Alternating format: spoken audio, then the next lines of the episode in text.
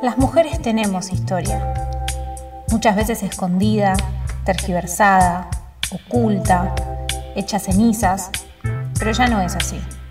Y el reggae también está y ha estado atravesado por mujeres en todo su desarrollo y evolución.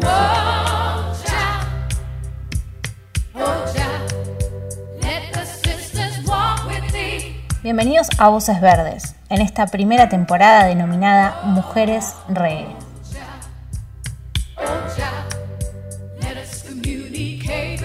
Mighty Roots en edición y GC Reinhardt quien les habla.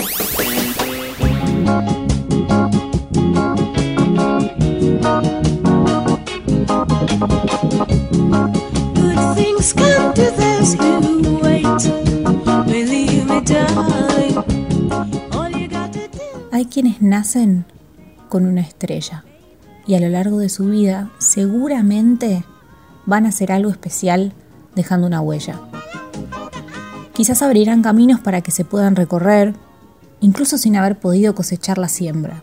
Y en este mundo donde infinidad de mujeres realizaron y realizan obras con su luz, también existió Millie Small.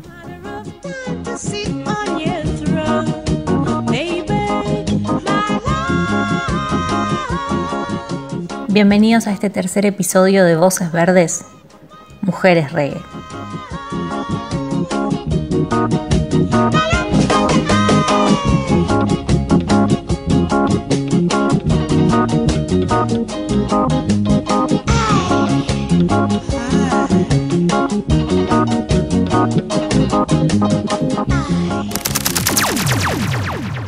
Millie nació el 6 de octubre de 1946 en Clarendon, Jamaica.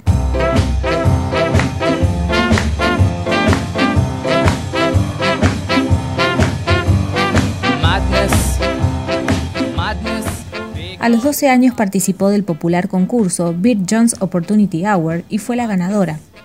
Más tarde se mudó a Kingston, con ambición de avanzar en su carrera como cantante, y en su adolescencia, ya por el año 1962, grabó un dueto con Owen Gray, Sugar Plum. Más tarde, otro con Roy Panton para el sello discográfico jamaiquino Studio One, como Roy and Millie. Así fue como alcanzaron el éxito con el tema Will Meet.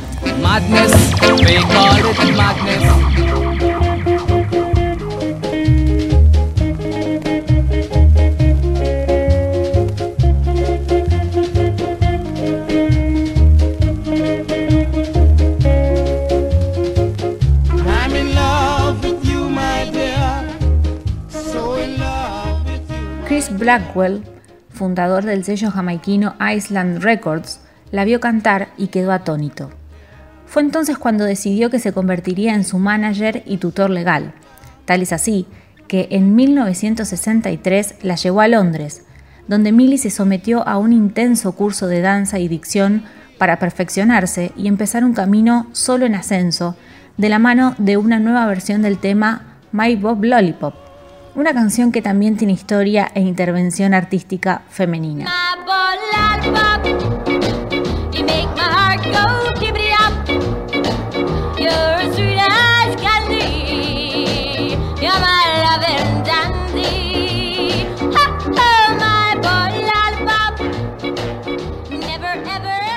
Originariamente, la canción fue bautizada con el nombre de My Girl Lollipop la letra fue escrita a mediados de los años 50 por Robert Spencer, integrante del grupo The Cadillacs. Pero en 1956, para ser exactos, una adolescente de 14 años llamada Barbie Gay solía cantar en una esquina de Brooklyn. Ella interpretó el tema, pero cambiándole el título de la canción a My Boy Lollipop y reescribiendo por supuesto la letra en consecuencia.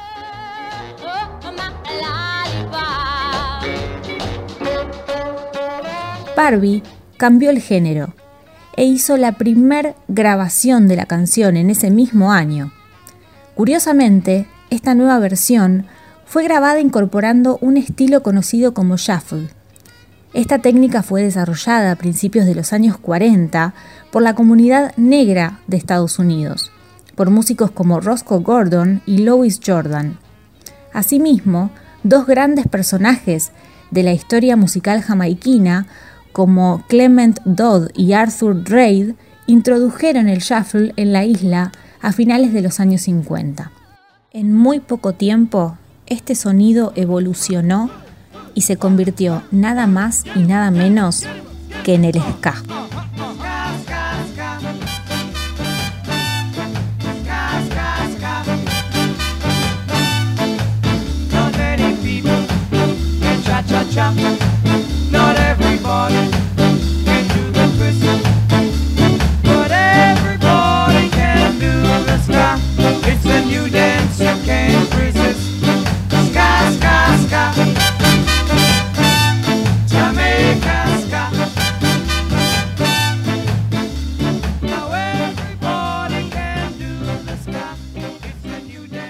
Al llegar la canción de Barbie a manos de Chris Blackwell, no dudó en dejar que Millie alce su voz y reinvente la canción.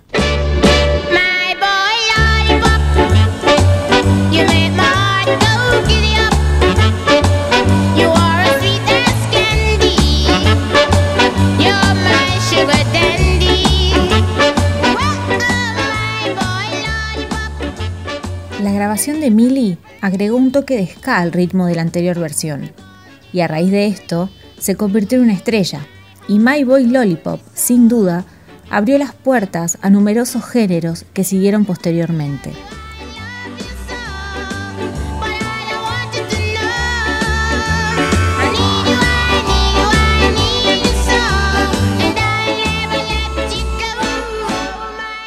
A la fecha se considera el primer éxito internacional de la música ska. De hecho, la versión de Millie vendió más de 7 millones de copias en todo el mundo, convirtiéndose en uno de los singles de reggae ska más vendidos de todos los tiempos.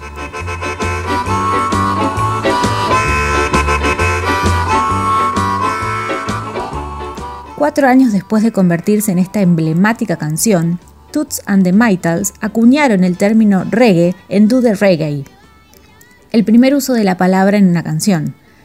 El ska y el reggae se extendieron por décadas hasta el día de hoy.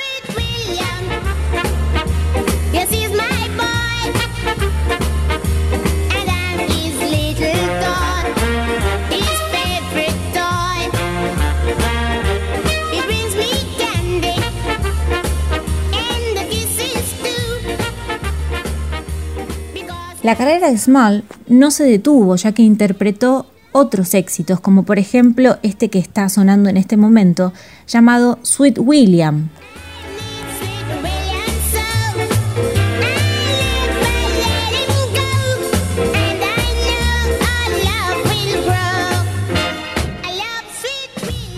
Dentro de la discografía de Millie también podemos encontrar el disco Sings Fats Dominó, de 1965 que posee 12 temas y también Time Will Tell que es un álbum de 1970 donde las pistas originales son canciones de amor en su mayoría.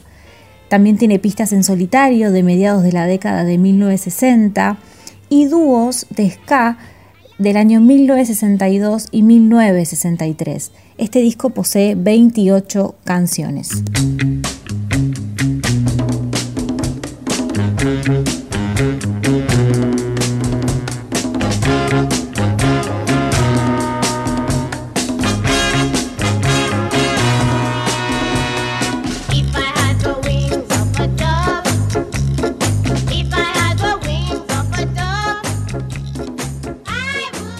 Millie Small decidió abandonar la música y alejarse de los escenarios en 1970.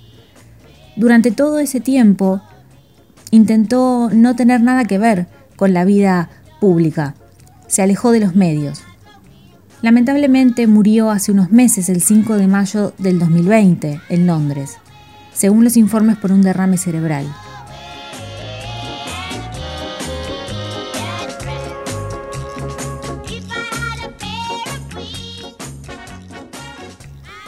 Ella sostuvo en vida que jamás recibió regalías por My Boy Lollipop, y que fue su propia decisión alejarse de la música y de los escenarios.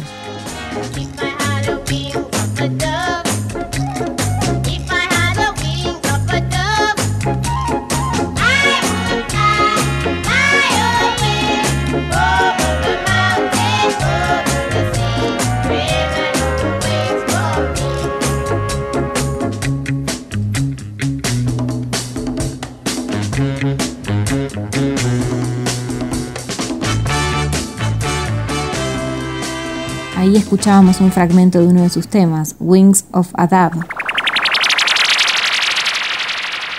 Blackwell, al hablar de ella, la ha recordado como una persona muy dulce, realmente especial, muy divertida y con gran sentido del humor. Y también ha dicho sobre My Boy Lollipop que fue la persona que llevó al ska al nivel internacional porque esta canción fue su primer éxito.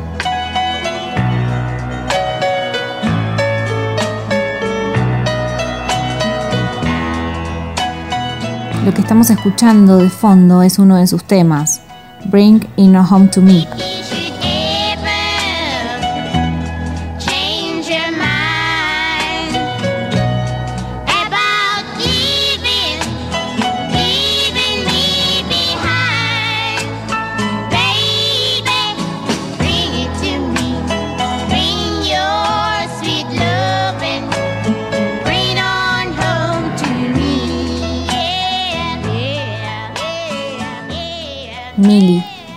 Fue una voz verde de las que abrió un camino. Una de esas personas que vienen a este mundo para dejar una huella. Y lo hizo nada más ni nada menos que en el mundo del reggae y del ska.